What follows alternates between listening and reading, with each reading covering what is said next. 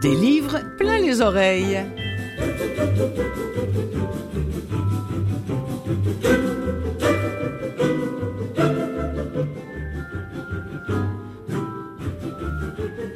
Bonjour à toutes et à tous, Clotilde Sey en votre compagnie pour vous présenter une nouvelle fois cette semaine l'émission des livres plein les oreilles. Bah, quand je dis émission, émission pour Canal M, mais podcast euh, partout. On peut écouter cette émission-là dès l'instant qu'elle sera en ligne. Autrement dit, à partir du 6 octobre, vous pourrez l'écouter et la réécouter lorsque bon vous semblera. Vous savez à quel point j'aime lire, comme le chante si bien Albin de la Simone. J'aime lire et j'aime tout lire. J'écoute aussi, bien sûr, quand la littérature se fait sonore. J'aime découvrir de nouvelles plumes, de nouvelles voix, des, des nouveaux éditeurs. Tout m'intéresse. C'est d'ailleurs pour ça que j'anime et que je réalise cette émission-là.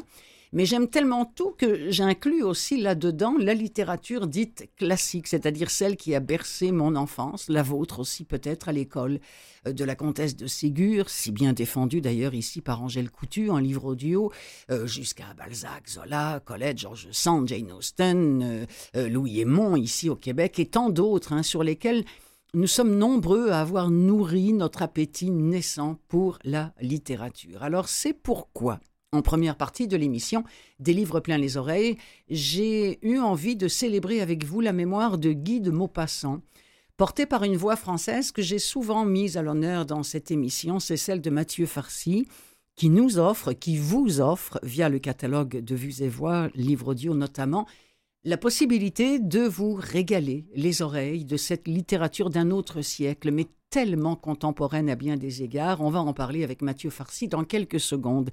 J'ai aussi pour vous l'émission un documentaire très chouette sur les statues de l'île de Pâques. Euh, une nouveauté qui se trouve aussi au catalogue de Vues et Voix, lu par Charles Labbé, sans compter une chronique de Faline Bobier pour les personnes non-voyantes qui ont accès à la littérature audio accessible via les bibliothèques, et puis un petit coup d'œil, ou plutôt un coup d'oreille, sur la série Le Seigneur des Anneaux qui se poursuit chez Audiolib. Je veux dire, l'enregistrement se poursuit chez Audiolib, lu par Thierry Janssen. Bon, on y va. Bienvenue dans l'univers des nouvelles, réalistes et contes fantastiques de Guy de Maupassant.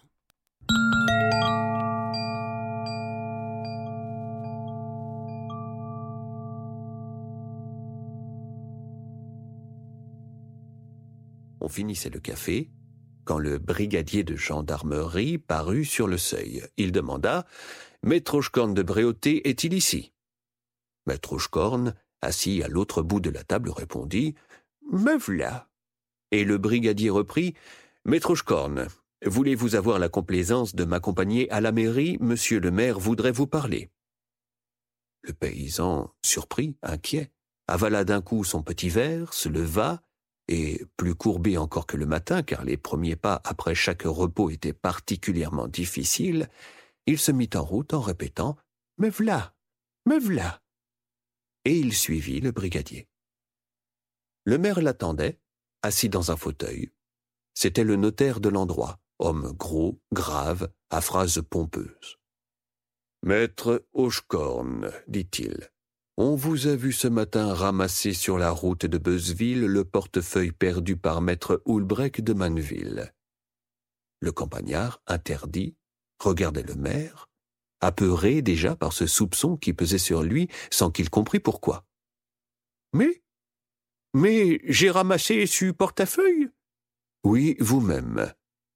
Parole d'honneur, je n'en ai seulement point eu connaissance. On vous a vu. On m'a vu, mais qui ça qui m'a vu? Maître Malandin, le bourlier. Alors le vieux se rappela, comprit, et rougissant de colère, Ah, il m'a vu, ce manant Il m'a vu ramasser ce ficelle-là, tenez, monsieur le maire Et fouillant au fond de sa poche, il en retira un petit bout de corde.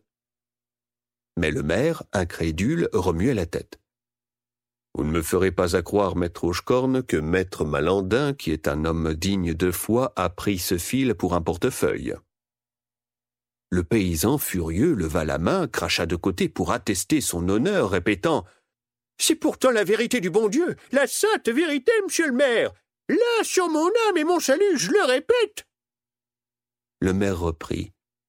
Après avoir ramassé l'objet, vous avez même encore cherché longtemps dans la boue si quelques pièces de monnaie ne s'en étaient pas échappées. Le bonhomme suffoquait d'indignation et de peur.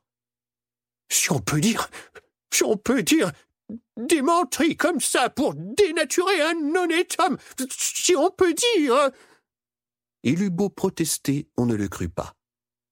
Il fut confronté avec maître Malandin qui répéta et soutint son affirmation.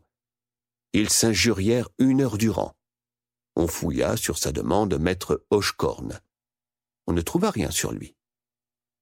Enfin, le maire, fort perplexe, le renvoya en le prévenant qu'il allait aviser le parquet et demander des ordres.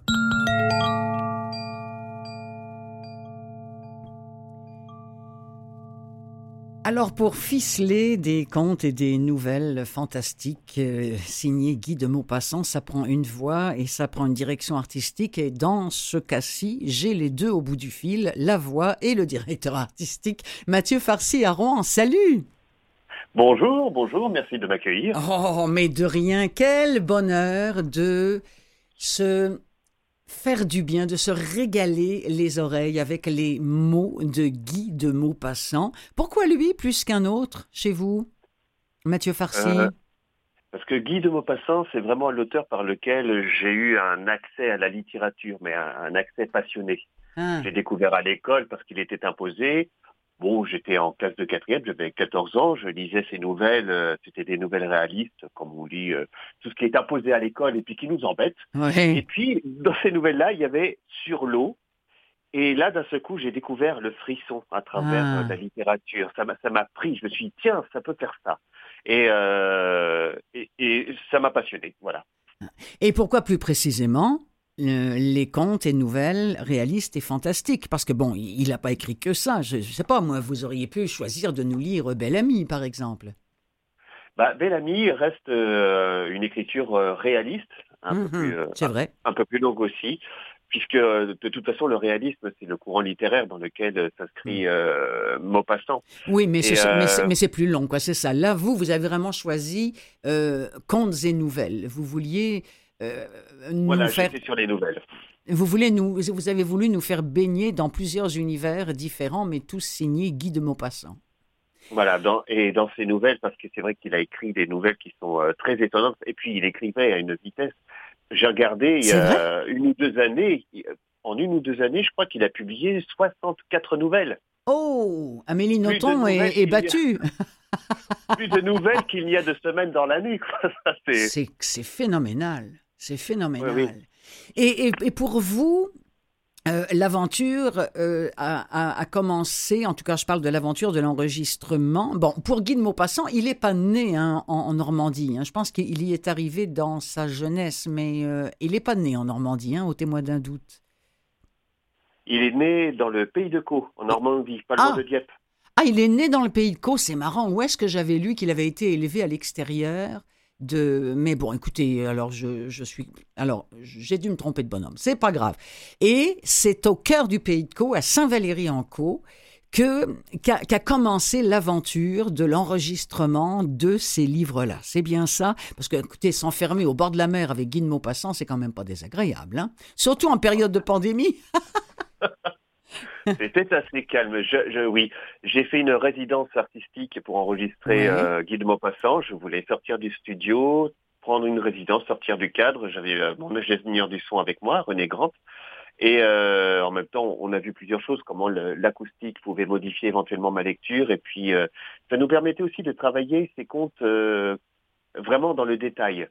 Et les contes fantastiques qu'il a écrits sont assez délicats, plein de détails, de subtilités, et euh, mm. il y en a qu'on a dû beaucoup reprendre. Je me souviens d'un conte que j'ai réenregistré euh, 11 fois. Oh ah oui, parce qu'à chaque fois, je découvrais quelque chose de nouveau dans le texte. Je me disais, ah la vache J'ai pas vu ça. Il a passé comme ça, c'est subtil, ah. c'est... Oui, voilà. Donc, euh, je, fallait, le reprendre. Alors, il a fait un travail énorme, euh, Guy de Maupassant, sur le magnétisme hein, et, et, autres phénomènes inexplicables, mais que, que lui expliquait et bon, il mettait tout ça sur le compte de la, de la sorcellerie.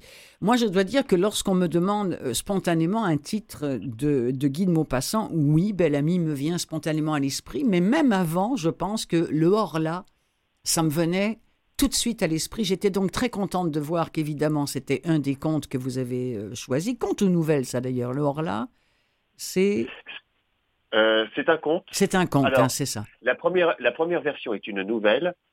Le deuxième est un conte. Ah Alors, euh, j'ai lu que Maupassant appelait conte euh, tous les récits dans lesquels il fait parler son personnage.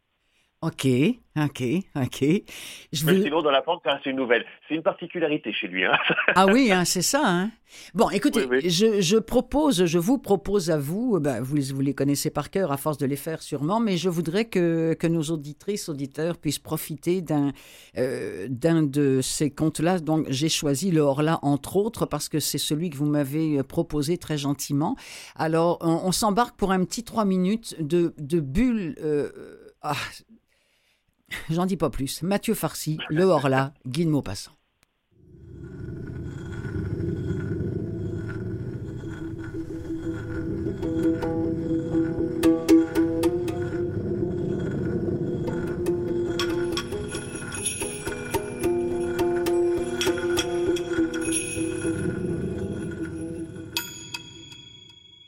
Ah, vous souriez. Pourquoi? Parce que cet être demeure invisible Mais notre œil, messieurs, est un organe tellement élémentaire qu'il peut distinguer à peine ce qui est indispensable à notre existence. Ce qui est trop petit lui échappe, ce qui est trop grand lui échappe, ce qui est trop loin lui échappe. Il ignore les milliards de petites bêtes qui vivent dans une goutte d'eau, il ignore les habitants, les plantes et le sol des étoiles voisines, il ne voit pas même le transparent. Placé devant lui une glace sans teint parfaite, il ne la distinguera pas et nous jettera dessus, comme l'oiseau pris dans une maison qui se casse la tête aux vitres. Donc, il ne voit pas les corps solides et transparents qui existent pourtant. Il ne voit pas l'air dont nous nous nourrissons, ne voit pas le vent qui est la plus grande force de la nature, qui renverse les hommes, abat les édifices, déracine les arbres, soulève la mer en montagnes d'eau qui font crouler les falaises de granit. Quoi d'étonnant à ce qu'il ne voit pas un corps nouveau, à qui manque sans doute la seule propriété d'arrêter les rayons lumineux? Apercevez-vous l'électricité? Et cependant, elle existe. Cet être que j'ai nommé le Horla existe aussi. Qui est-ce? Messieurs, c'est celui que la terre attend après l'homme, celui qui vient nous détrôner, nous asservir, nous dompter, et se nourrir de nous peut-être comme nous nous nourrissons des bœufs et des sangliers. Depuis des siècles on le pressent, on le redoute et on l'annonce. La peur de l'invisible a toujours hanté nos pères. Il est venu. Toutes les légendes des fées, des gnomes, des rôdeurs de l'air insaisissables et malfaisants, c'était de lui qu'elles parlaient. De lui, pressenti par l'homme inquiet et tremblant déjà. Et tout ce que vous faites vous-même, messieurs, depuis quelques ans, ce que vous appelez l'hypnotisme, la suggestion, le magnétisme, c'est lui que vous annoncez, que vous prophétisez. Je vous dis qu'il est venu. Il rôde, inquiet lui-même, comme les premiers hommes, ignorant encore sa force et sa puissance qu'il connaîtra bientôt, trop tôt.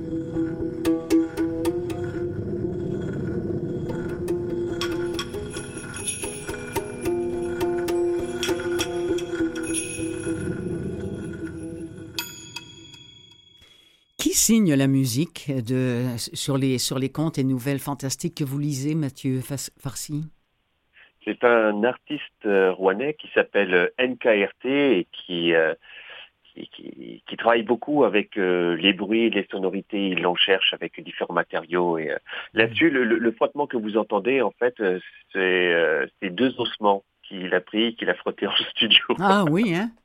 Wow. Est-ce qu'on sait si c'était un radius ou un cubitus? Bon, oubliez ça, elle est complètement...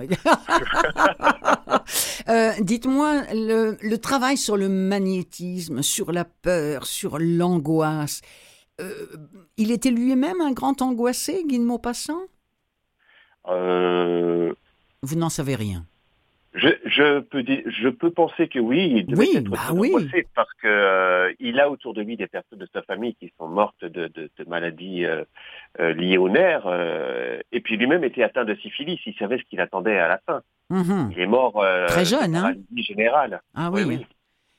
Quel âge il avait, lui Quoi, une quarantaine d'années, je pense, hein, quand il est décédé, non Un petit peu plus? Oui, je me souviens pas du ouais, Non, mais peu, importe, mais c'est ça. il était en tout cas très très jeune. Euh. Je me, je, me disais en, en, vous lisant, en lisant le, le dossier que vous m'avez envoyé, euh, en écoutant les, les contes euh, que vous avez donc enregistrés et qui sont, je le redis, disponibles entre autres sur le catalogue de livres audio Vues et Voix, je, je, me disais que Guy de Maupassant était un peu le, le Edgar Allan Poe français. Je ne sais pas si, si, vous, si vous vous êtes fait cette remarque-là, vous? Peut-être dans le fait euh, qu'il écrit euh, du noir, euh, c'est ça. Noir, mais alors Edgar Poe était un peu plus gothique. Il était ah dans la, la, la, poésie, le sublime, alors que Maupassant reste ancré dans le dans la réalité. Dans la réalité, oui. Oui. Mais toutefois, il y a un lien. Quand j'ai lu le tic, je me suis dit tiens, ça ressemble beaucoup à Bérénice de Edgar Poe. Ah, voyez-vous, hein, comme quoi euh, c'est pas c'est pas complètement fou mon, mon affaire. il y a parmi les, les extraits que vous m'avez envoyés, il y, en a un qui s'appelle en fait deux euh, d'une même euh, même nouvelle ou conte. Ça c'est vous parce que pour moi c'était un petit peu ça ça crée un petit peu de confusion dans mon esprit. Celle qui s'appelle Qui sait. Tout à fait, c'est l'une des dernières qu'il a publiées, oui. Ok, une des dernières. Alors, on me fait signe, il est décédé à 43 ans, voyez-vous. Alors, pour, comme ça, ça va nous, ça va nous conforter l'un comme l'autre dans, euh, à la fois dans notre imprécision et, euh, sur l'âge de, de, sa mort à Guy de Maupassant. Euh, donc, qui sait, je, je, propose, je vous propose qu'on en écoute aussi un extrait et puis on va, on va revenir là-dessus après.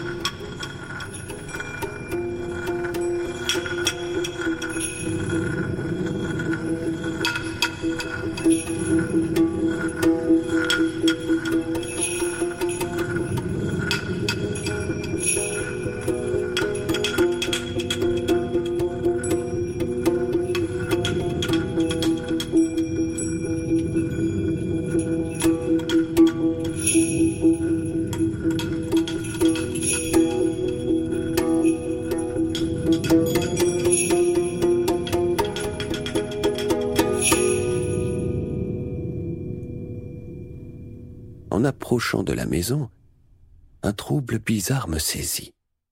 Je m'arrêtai. On n'entendait rien. Il n'y avait pas dans les feuilles un souffle d'air. Qu'est-ce que j'ai donc pensai-je. Depuis dix ans, je rentrais ainsi sans que jamais la moindre inquiétude m'eût effleuré. Je n'avais pas peur. Je n'ai jamais eu peur la nuit. La vue d'un homme, d'un maraudeur, d'un voleur m'aurait jeté une rage dans le corps et j'aurais sauté dessus sans hésiter. J'étais armé d'ailleurs. J'avais mon revolver, mais je n'y touchais point, car je voulais résister à cette influence de crainte qui germait en moi. Qu'était-ce? Un pressentiment? Le pressentiment mystérieux qui s'empare des sens des hommes quand ils vont voir de l'inexplicable? Peut-être. Qui sait? À mesure que j'avançais, j'avais dans la peau des tressaillements et quand je fus devant le mur aux auvents clos de ma vaste demeure, je sentis qu'il me faudrait attendre quelques minutes avant d'ouvrir la porte et d'entrer dedans. Alors je m'assis sur un banc sous les fenêtres de mon salon. Je restai là, un peu vibrant, la tête appuyée contre la muraille, les yeux ouverts sur l'ombre des feuillages. Pendant ces premiers instants, je ne remarquais rien d'insolite autour de moi.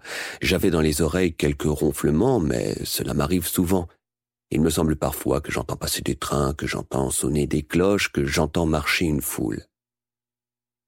Puis bientôt ces ronflements devinrent plus distincts, plus précis, plus reconnaissables. Je m'étais trompé.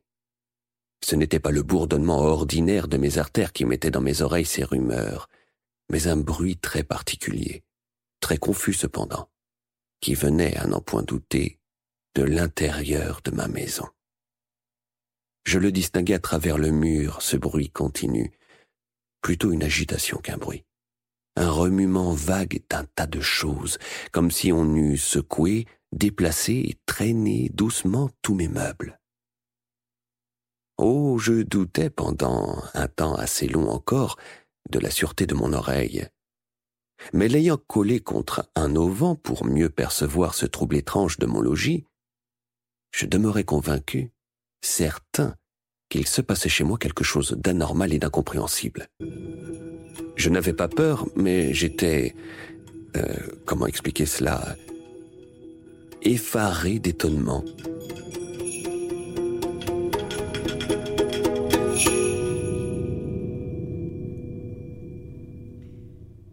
C'est formidable votre lecture, Mathieu Farcy. Euh, chaque mot revêt son importance et on, le sent dans la, dans la façon dont, dont chaque... C'est même plus que chaque mot, chaque syllabe nous est partagée. C'est vraiment... C'est de la belle ouvrage, comme on, comme on disait peut-être à l'époque de Maupassant et comme, comme on l'entend dire encore ici parfois.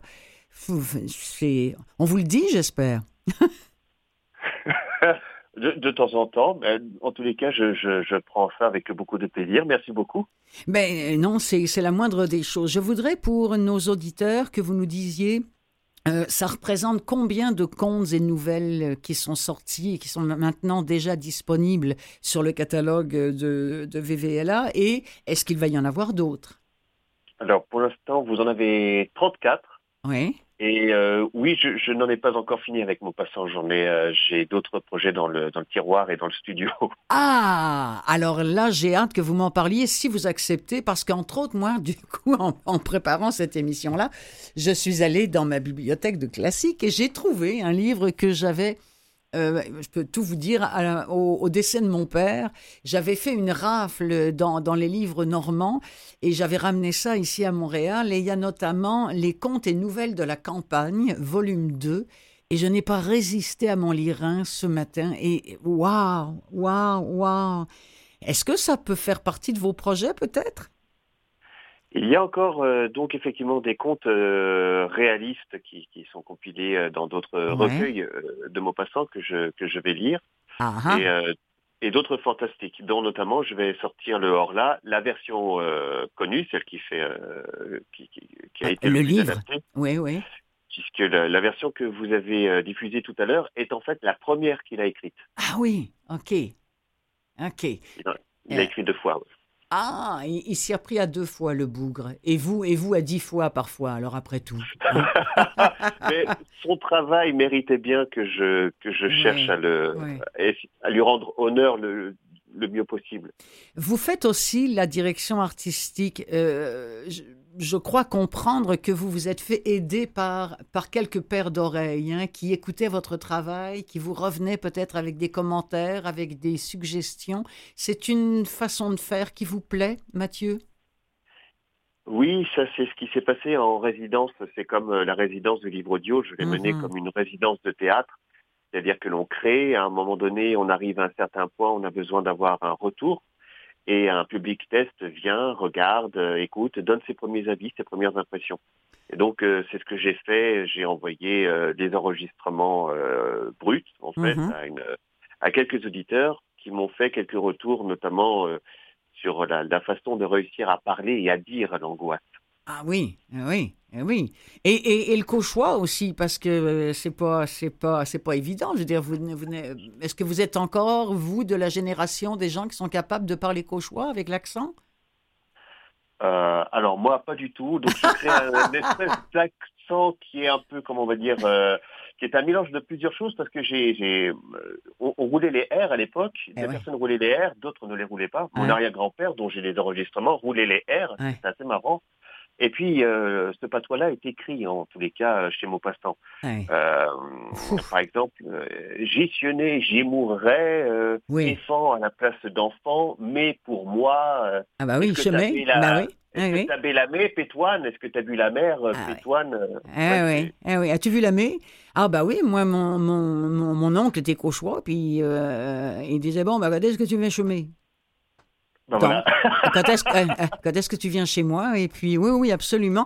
Écoutez, il nous reste quelques minutes. Je vous avouerai que je vous ai laissé quelques minutes supplémentaires parce que je trouve ça vraiment formidable euh, de parler de, cette œuvre de Guy de Maupassant, lue par Mathieu Farcy pour les gens en ce moment qui viendraient de se joindre à nous. Eh, eh, auriez-vous un petit extrait, mais genre peut-être pas plus d'une minute, une minute trente?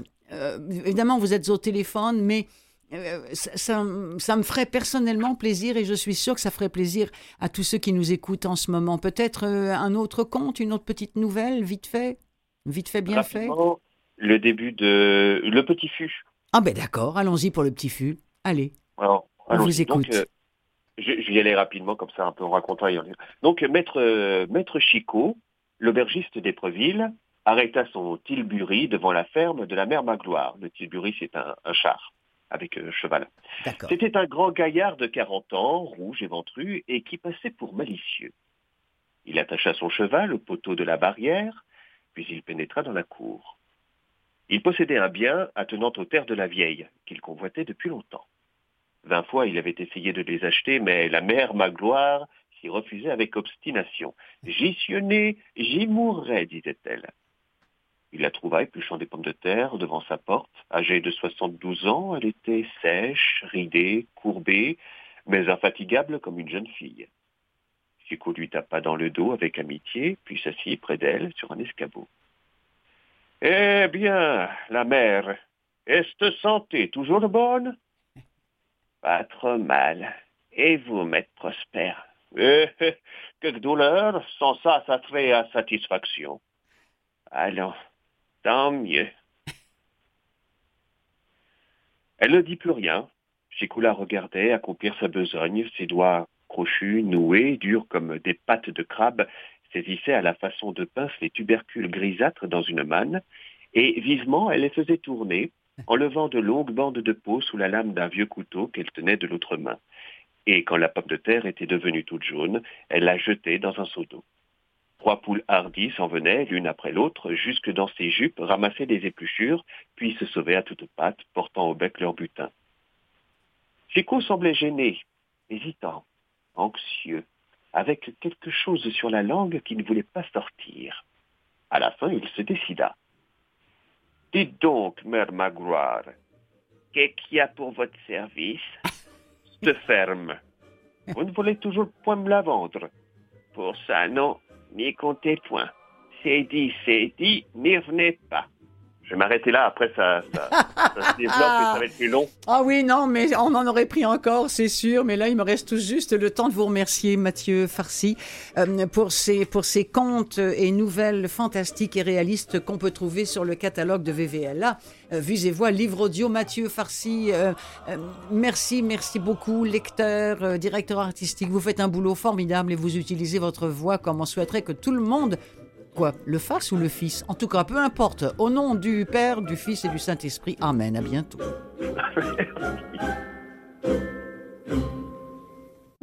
Des livres plein les oreilles. Seconde partie.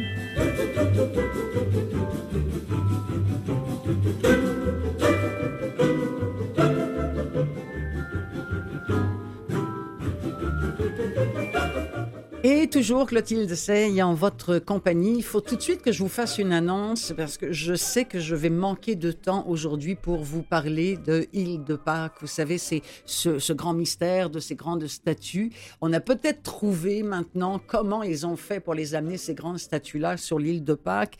Ça a été lu par Charles Labbé. C'est maintenant au, catalogue euh, de chez et Voix. Je vais manquer de temps, Charles, pardon, mais je vous promets, je vous en parle la semaine prochaine. En seconde partie, là, je vais retrouver Faline Bobier de CAEB, le Centre d'accès équitable aux bibliothèques, qui est un service de bibliothèque publique pour les Canadiens incapables de lire les imprimés. C'est un retour pour Faline Bobier à l'émission, qui fidèlement viendra nous présenter quelques-unes de ces nouveautés accessibles gratuitement. Ensuite, eh bien, dans les studios d'audio libre, on travaille fort pour enregistrer toute la série de Tolkien, Le Seigneur des Anneaux. Je suis allé jeter une oreille là-dessus. Je vais vous partager quelques minutes de ces aventures-là qui, ma foi, vont très très bien au livre audio, surtout quand c'est lu par Thierry Johnson. Mais dès maintenant, Faline Beaubier. Salut Faline Bonjour, bonjour Clotilde. Ah, ça, mais ça va très très bien. Quel bonheur de, de retrouver votre, votre joli accent. vous qui êtes si, c'est vrai, mais vous qui aimez tant la, la, littérature francophone et qui vous nous le présentez avec ce charmant accent anglophone de, de, de l'Ontario euh, qui vous abrite. De, la Saskatchewan. voilà. Euh, alors écoutez, euh, je voudrais vous céder la parole tout de suite parce qu'il y a quand même trois livres dont je voudrais qu'on parle oh, aujourd'hui. on commence peut-être par le Claire McIntosh. OK. Alors, c'est une écrivaine britannique qui écrit surtout des romans à sensation, des thrillers, comme on dit. Oui. Alors, le livre, euh, donc, Otage, dont on va parler aujourd'hui, c'est l'histoire d'un premier vol direct entre Londres et Sydney. Donc, euh, l'atmosphère, c'est vraiment électrique. Il y a beaucoup de médias parce que c'est un vol qui va durer une vingtaine d'heures. Et le personnage principal du livre, c'est Mina, qui travaille comme hôtesse euh, de l'air. Mm-hmm. Et quand on la rencontre au début du livre, donc euh, le vol vient de, de partir, euh, elle, elle, essaie de se concentrer sur les passagers, mais c'est un peu pour échapper à ses angoisses euh, personnelles, un mm-hmm. peu à propos de sa petite fille de 5 ans et aussi de son mariage qui est en train de s'écrouler. Mm-hmm. Mais à un moment donné, euh, assez vite après le, qu'est-ce qu'on dit en français, le, après que l'avion part. Oui, après le décollage. Oui, merci. Je vous en prie. elle, euh, il y a un message, elle reçoit un message anonyme d'un des passagers disant que quelqu'un a décidé à empêcher ce vol d'arriver à destination. Et pour cela, la personne a un terrible moyen de pression sur Mina parce que la personne veut que Mina euh, lui aide à faire ça, c'est une menace envers sa petite fille. Alors, hmm. euh, dans le livre, l'idée, c'est que euh, quelle décision, quel choix va-t-elle faire? Et on apprend peu à peu pendant l'écoulement du voyage qu'il y a huit passagers, en fin de compte, anonymes, on ne sait pas qui c'est, qui font partie d'une, on pourrait appeler ça une secte éco-terroriste menée par un leader qui reste un peu dans l'ombre euh, pendant toute l'histoire. Donc, c'est ça l'histoire. Et il faut dire, moi, je l'ai lu d'abord en anglais. Oui. je l'ai lu aussi en français, mais c'est vraiment en anglais, on dit page turner. C'est vraiment, euh, ouais, ça se lit euh, très, très vite. J'ai beaucoup aimé le livre. Ben, merci beaucoup alors de nous l'avoir suggéré. Je vous propose qu'on en écoute un extrait, extrait de Otage, euh, qui fait partie donc des choix accessibles gratuitement dans les bibliothèques de Claire McIntosh. Arrivé à Sydney. H9. Mina. Les instructions suivantes sauveront la vie de votre fille. Dans une heure, vous demanderez à l'un des pilotes de sortir du cockpit. Peu importe l'excuse invoquée, mais vous ne donnerez l'alerte ni d'une manière ni d'une autre. Les toilettes adjacentes au poste de pilotage seront déjà occupées. Dès qu'un des pilotes sera seul dans le cockpit, vous lui demanderez de vous laisser entrer et permettrez à l'occupant des toilettes de vous rejoindre. Ensuite, vous fermerez la porte. C'est tout ce que je vous demanderai de faire, Mina, et si vous obéissez, votre fille aura la vie sauve. Dans le cas contraire, elle mourra. La lettre m'échappe des mains. Mes jambes se dérobent et je m'effondre sur le siège. Les accessoires de toilette s'entrechoquent sur l'étagère au-dessus du lavabo, et je ne sais plus si le vrombissement dans mes oreilles est celui des moteurs ou les pulsations de mon cœur qui tambourine sans discontinuer. C'est une tentative de détournement. Il n'y a pas d'autre explication. Quelqu'un veut prendre le contrôle de l'avion, et si je le laisse faire, nous risquons tous de mourir. Si je n'obéis pas, je ne parviens même pas à m'autoriser à penser ces mots. Cela ne peut pas arriver. Sophia a cinq ans, elle a toute la vie devant elle. Elle n'a rien fait pour mériter ça. Parce que les passagers de cet avion, si, peut-être, Hmm. Et que ça nous donne envie hein, d'en savoir un petit peu plus sur cette histoire d'otage en avion. D'ailleurs, ça s'appelle otage. On passe tout de suite à un autre parce que sinon, je sens qu'on va rester là-dessus longtemps. Euh, et, oh. et, le suivant mérite aussi qu'on s'y arrête. C'est La reconstruction du paradis de Robert Lalonde. Oui, alors euh, Lalonde, euh, écrivain québécois évidemment, Bien sûr, oui. né à Oka en 47. Donc, c'est, je pense que probablement la beaucoup de gens au Québec vont le connaître. Oui. Euh, comédien, dramaturge, romancier. Je ne savais pas, par contre, qu'il avait une grand-mère iroquoise. Alors, euh, dans ce livre, euh, ça s'est passé la nuit du 26 décembre 2018. Mm-hmm. La maison de la Lande a complètement brûlé. Donc, euh, c'est une demeure qu'il a habitée avec sa compagne pendant 40 ans. Hmm. Et les pompiers ont, ont, tenté de faire sortir les 4000 livres ah, euh, qui se trouvaient dans la maison ah. en vain ou presque. Et de cet épisode, il a décidé parce qu'il pensait justement à tous ces livres qui ont été détruits. Oui, ça a été ça, hein, le gros, le, drame, au-delà de la maison, au-delà de tout ce qu'elle pouvait contenir, euh, la bibliothèque, ça, c'est ce qui les a atteints énormément, hein, c'est ça. Hein? Oui, oui, c'est ça. Mais il y avait un des livres qui a survécu, c'est hmm. euh, un livre de Walt Whitman, grand poète américain, Leaves of Grass. Euh, je pense que c'est Feuilles de gazon en français. Mais en tout cas, il a décidé, il a eu l'idée de faire la traduction de ce livre en français. Et donc, il a écrit des, euh, il a sorti de là, il y a des carnets qu'il a écrits, donc ponctués de passages tirés de l'œuvre de ce grand poète américain, mais aussi euh, d'autres, euh, d'autres philosophes. Et c'est en, en écrivant ces carnets qu'il a vraiment repris goût à la vie. À la vie, hein. toute nouvelle, comme il écrit. Ouais, non, non, c'est fou. Il a fallu cet incendie-là puis qu'il tombe hein, euh, sur ce livre-là. J'en avais, j'avais entendu euh, une entrevue où, il en parlait. C'était vraiment fascinant. Et oui, ça a été comme une, comme une renaissance finalement. Oui, euh, c'est ça. Et, c'est à un moment donné, je ne sais plus si ce sont ces, ces, mots, mais on dit même qu'il a été chassé d'un paradis, cette maison qui a pris feu, pour en voir un autre se, se construire. Ça, oui. C'est vraiment, oui, non, c'est une œuvre. Mais comme toutes celles de Robert Lalonde, hein, je, je, pense que, je, je, ne sais pas vous si vous en avez lu d'autres, mais j'ai lu énormément euh, Robert Lalonde et c'est chaque fois intéressant, c'est chaque fois confondant, c'est chaque fois émouvant et j'aime beaucoup la plume aussi de, de, Robert. Il est venu à l'émission à, plusieurs reprises et ça, ah, a toujours, ah, ça a toujours été un grand, grand, grand plaisir. Alors merci de nous avoir parlé de la reconstruction du paradis qui existe maintenant en livre audio accessible notamment via CAEB, donc via les, euh, les bibliothèques pardon, qui rendent accessibles ces livres audio aux personnes non-voyantes. Un extrait. Chapitre suivant. Sous une pile de vêtements roussis, dans la nuit de notre ancienne grange, où nous tentons de départager ce qui doit rester de ce qui doit partir, je découvre une trentaine de cahiers du journal que je tiens depuis plus de cinquante ans. Leurs couvertures, étranges, sont poissées de suie, mais toutes leurs pages sont intactes. Je les croyais ruinés, et voilà que plus de trois mille feuillets.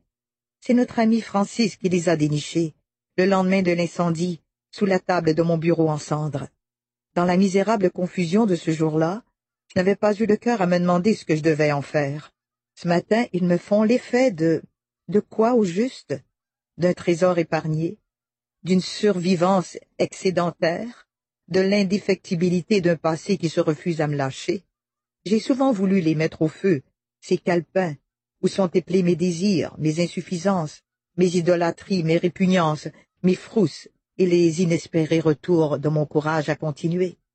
Aussi, surtout, la beauté du monde, sa violence, sa douceur, son indispensable connivence. Décidément, on, qui, quoi, ne veut pas que j'oublie mon passé, cet interminable roman d'un extravagant précipité. Ainsi me qualifiait mon père, qui pas un jour ne s'est cru plus sage ou plus fou que le premier ou le dernier venu.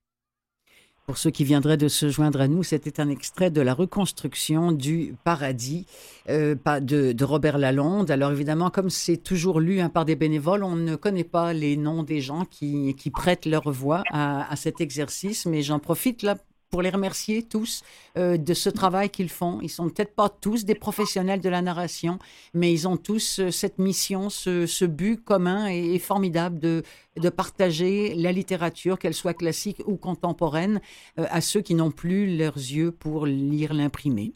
On continue, si vous le voulez bien, à Loi Bernage du Canada. Écoutons-les. Oh. C'est beau, ça. Oui, hein? Profitons-en, elles sont encore là au moment où sera diffusée cette émission vers le 6 octobre. Elles seront peut-être à la veille de partir, mais pour l'instant, elles s'engraissent encore. Ah, Alors, ah, alors parlez-nous de Loi Bernache du Canada, dont parle un auteur. Il s'appelle comment euh, John Green? Euh, C'est John Green, c'est Ah, un auteur américain qui écrit surtout des romans pour les adolescents. Et je Mhm. ne savais pas quand je l'ai choisi que ce livre aussi, on dit que c'est un livre pour les 12 ans et plus. Mhm. Mais je pense qu'on peut en, ti- en tirer des choses. Ah Alors, oui, absolument. Ça s'appelle euh, Bienvenue dans l'an- l'Anthropocène. Donc, excusez-moi. Je vous en prie, que Fanny. c'est que l'Anthropocène? C'est l'époque géologique actuelle, donc caractérisée par l'impact considérable des humains sur la planète. Donc, dans ce livre, euh, Green va explorer notre monde humano-centré à travers 44 petites chroniques, aussi personnelles qu'universelles. Et il dit au début qu'il a pris l'idée, il s'est inspiré par tous ceux qui laissent une critique ou un avis sur Google ou Hmm. sur tout autre site afin de donner euh, leur opinion sur un paysage, un Mhm. lieu touristique, un restaurant. Donc, il a décidé de faire la même chose sur les sujets qu'il a choisis. Ce sont des sujets très va- variés. Euh, il nous donne son avis, euh, sa critique sur le. Dr Pepper, sur la Bernache du Canada ou sur Mario Kart. Mais c'est incroyable parce qu'il il Ouais. nous informe beaucoup. Moi, j'en ai appris beaucoup avec l'extrait Oui, que vous m'avez envoyé oui. sur Ouais, les ouais. bernaches. Euh, J'ignorais euh, plein, plein, plein de choses et je trouve ça intéressant. Permettez que je vous interrompe pour qu'on en écoute un extrait, Faline? Oui, oui. Alors, on y oui. va. Comme les humains, les bernaches du Canada ont tendance à se mettre en couple pour la vie, même si cela ne fait pas toujours leur bonheur. Comme nous, le succès de leur espèce a eu un impact sur leur habitat. Une seule d'entre elles peut produire jusqu'à 50 kilos d'excréments par an, ce qui a entraîné des teneurs en E. trop élevées dans les lacs ou les étangs où elles se rassemblent. Et comme nous, elles ont peu de prédateurs naturels. Lorsqu'elles connaissent une mort violente, c'est presque toujours de la main de l'homme. Nous aussi. Mais bien que les bernaches du Canada soient parfaitement adaptées à la vie sur une planète dominée par les humains, elles semblent n'éprouver que mépris à notre égard. Elles cacardent, se pavanent et nous mordent pour nous faire fuir, alors même qu'elles profitent de nos lacs artificiels et de nos pelouses parfaitement entretenues. Résultat, nombre d'entre nous en sont venus à les considérer comme des animaux nuisibles. J'avoue que j'en fais partie. Pourtant, leur présence me donne aussi le sentiment qu'il existe encore une part de vraie nature dans ma petite vie banlieusarde édulcorée, si peu variée sur le plan biologique. Même si elles sont devenues banales dans notre paysage, leur vol en V parfait dans le ciel a toujours quelque chose d'impressionnant. Pour reprendre les termes d'un passionné, la bernache du Canada excite notre imagination et fait battre notre cœur plus vite. Plus que les pigeons, les souris et les rats, elles m'apparaissent encore comme des animaux sauvages. Et c'est vrai, écoutez, je ne sais pas si vous avez déjà vécu ça, Faline, mais euh, il m'est arrivé de, prendre une marche et, de me retrouver près de mm, un groupe de, de bernaches, mais il y en avait plusieurs centaines. Et au même moment, elles sont, elles sont passées, mais vraiment juste au-dessus de nous. On pouvait sentir l'air euh, que, que les ailes faisaient et elles s'entraînaient à partir. Ben, Laissez-moi vous dire que c'est difficile de ne pas avoir les larmes aux yeux quand on voit ces, ces animaux-là s'installer en V automatiquement, passer juste au-dessus de nous. C'était, on avait beau se dire que, bon, euh, marcher dans les caca de Bernache, c'est pas terrible, mais il n'empêche que c'est quand même formidable. Non, mais c'est vrai. Savez-vous qu'une Oh. Bernache, ça produit presque 60 kilos de caca par année? C'est pour ça qu'on dit d'ailleurs qu'elle cacarde. Je Non, sais que cet été, j'étais avec des amis, on était dans l'eau Ouais. et il y avait un groupe de bernaches qui, je pense qu'ils voulaient atterrir là où nous, nous étions, mais ils nous ont vus. euh, Ah, euh, heureusement, à la dernière minute, donc Ah oui, ils parce- sont pas partis. Parce que Et- ça aussi, c'est impressionnant, parce que ça, ça Ouais. atterrit exactement comme un avion. Ça fait vraiment Ouais. f- le- Ouais. comme, comme les pneus dans... Ah, ça fait... Oh, bref, nous voilà partis sur les bernaches. Chère Faline, c'est toujours un plaisir de vous parler, voyez-vous, parce que vous nous amenez sur toutes sortes de, de territoires littéraires et je vous en remercie. Je vous donne rendez-vous le mois prochain. Ah oui, très bien. OK. ça Salut. Faline. À bientôt. Bye bye. Moi, je vous amène sur le territoire des hobbits.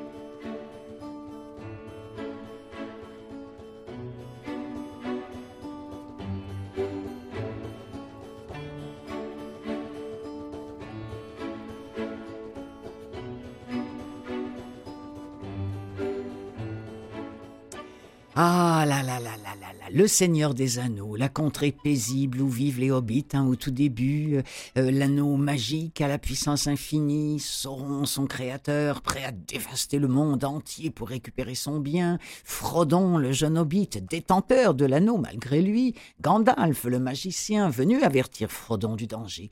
Et voilà déjà les cavaliers noirs qui approchent c'est ainsi que tout commence, en terre du milieu entre la comté et Mordor, et c'est ainsi que la plus grande légende est née. Allociné décrit ainsi la trilogie cinématographique commençant à une époque de paix relative, la série suit un ensemble de personnages à la fois familiers et nouveaux, alors qu'il affronte la réémergence tant redoutée du mal sur la terre du milieu.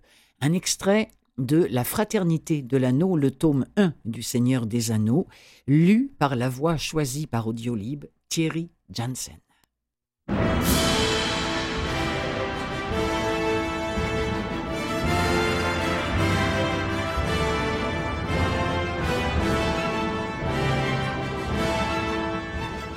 Frodo sortit l'anneau de la poche de sa culotte. Il pendait au bout d'une chaîne, accrochée à sa ceinture. Frodo le détacha et le tendit lentement au magicien. Il lui parut soudain très lourd, comme si l'anneau, ou Frodo lui-même, hésitait à laisser Gandalf le toucher. Gandalf le tint en l'air. Il semblait fait d'or pur et massif. Y voyez-vous quelque inscription? demanda-t-il. Non, dit Frodo. Il n'y en a aucune. Il est tout à fait uniforme, et on n'y voit jamais une égratignure ni aucune marque d'usure. Eh bien, regardez. À la stupéfaction de Frodo et à son grand désarroi, le magicien jeta soudain l'anneau au milieu des braises. Frodo poussa un cri et se rua vers les pincettes, mais Gandalf le retint. Attendez, dit-il d'un ton impérieux, lançant un rapide coup d'œil à Frodo sous des sourcils hérissés. Aucun changement apparent ne se produisit sur l'anneau. Au bout d'un moment, Gandalf se leva, referma les volets extérieurs et tira les rideaux. La pièce devint sombre et silencieuse, quoique le claquement des cisailles de Sam, qui s'étaient rapprochés des fenêtres, leur parvint faiblement du jardin. Pendant un instant, le magicien resta à observer le feu. Puis, il se pencha, et à l'aide des pincettes, ramena l'anneau sur le devant de l'âtre et le ramassa sans attendre. Frodo étouffa un cri. Il est tout à fait froid, dit Gandalf. Prenez-le.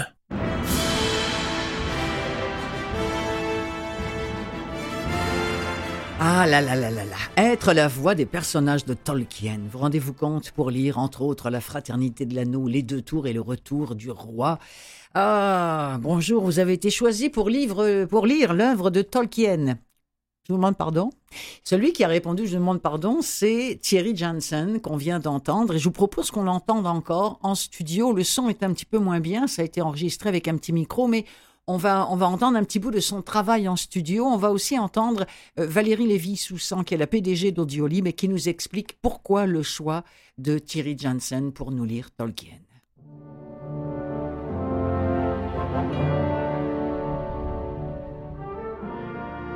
Donne-nous ça, Déagol, très cher, dit Sméagol derrière l'épaule de son ami. Pourquoi? demanda Déagol. Parce que c'est mon anniversaire, très cher, et je le voulons, répondit Sméagol. Je m'en fiche, dit Déagol. Je t'ai déjà offert un cadeau bien au-dessus de mes moyens. J'ai trouvé ça et je vais le garder. Euh, moi, mon travail à moi, le travail ici dans le studio 5 sur 5, c'est de raconter l'histoire comme si on était au coin du feu, dans une forêt, et euh, je suis le conteur et je vous raconte euh, l'univers de Tolkien.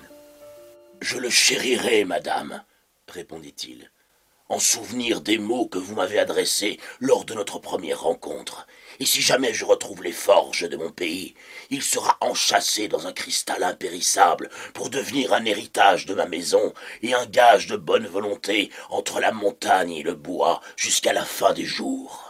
Je dois parler elfe, je dois parler nain, je dois parler le langage du Mordor. Et ça, c'est quelque chose de. On essaie de respecter au mieux ce que, Tolkien euh, a décrété. Et euh, c'est un vrai travail, mais c'est vraiment très très amusant à faire. Pour enregistrer une telle œuvre, on fait des castings. Mais pour nous, il a été très vite une évidence qu'il fallait que ce soit Thierry Johnson C'est un comédien qu'on aime beaucoup.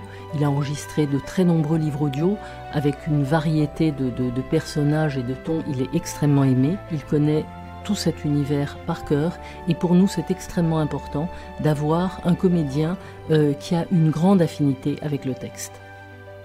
Je ne peux pas lire les lettres de feu, dit Frodo d'une voix tremblotante. Non, dit Gandalf, mais moi si. Ces lettres sont de l'elfique d'un mode ancien, mais la langue est celle du Mordor que je ne prononcerai pas ici. Il y a eu de très nombreuses adaptations du Seigneur des Anneaux, en film bien sûr, en bande dessinée, en, dessin animé, mais c'est la première fois que nous aurons un livre audio en français de texte intégral de Tolkien. Intéressant. Hein euh, il est important de rappeler que l'écriture de l'histoire de la Terre du Milieu s'est étirée sur plus de 20 ans. Ça aurait pu être plus court si, entre autres, un accident bête n'avait pas freiné Tolkien, mais il y a eu aussi la, la Seconde Guerre mondiale qui l'a empêché d'écrire. Un jour, d'ailleurs, Tolkien a écrit à son fils Christopher à la fin de la Seconde Guerre mondiale. Il lui a dit toute inspiration pour le Seigneur des Anneaux s'est complètement tarie, et j'en suis au même point qu'au printemps, avec toute l'inertie à surmonter de nouveau. Quel soulagement ce serait d'en finir.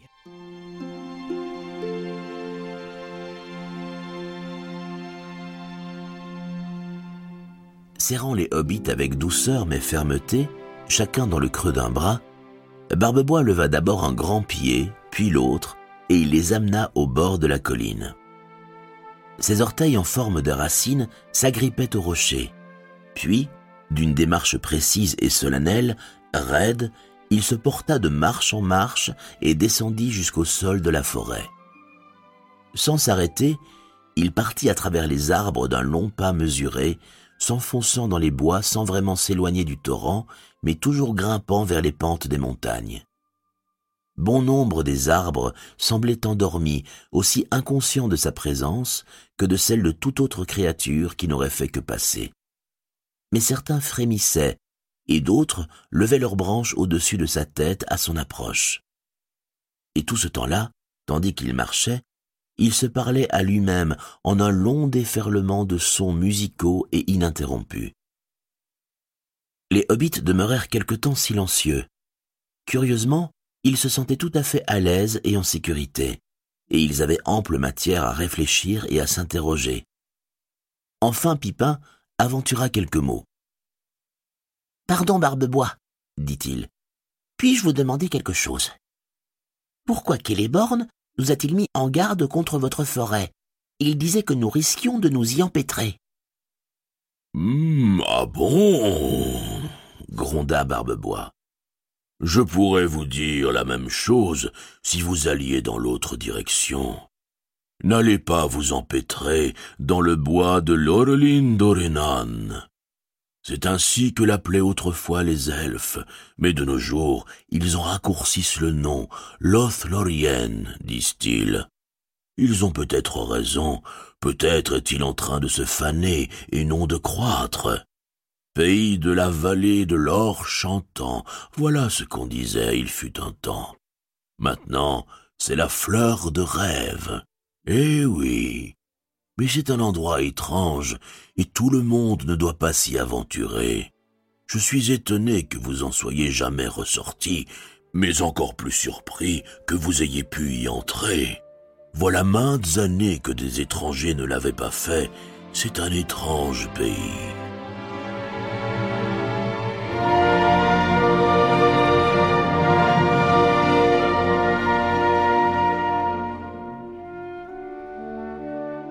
Et je vous rappelle que la série Le Seigneur des Anneaux, dans son intégralité, euh, est disponible sur Audiolib, Audiolib qui, euh, qui produit, qui édite avec la merveilleuse voix de Thierry Janssen. Voilà, c'était Clotilde Sey qui vient de finir un petit peu pour vous sur les chapeaux de roue cette émission des livres plein les oreilles et qui remercie ses invités Mathieu Farcy et Faline Bobier, qui remercie un autre Mathieu, Mathieu Tessier, celui-ci qui était en régie aujourd'hui. Je vous souhaite une belle lecture, une belle semaine. À la semaine prochaine. Salut.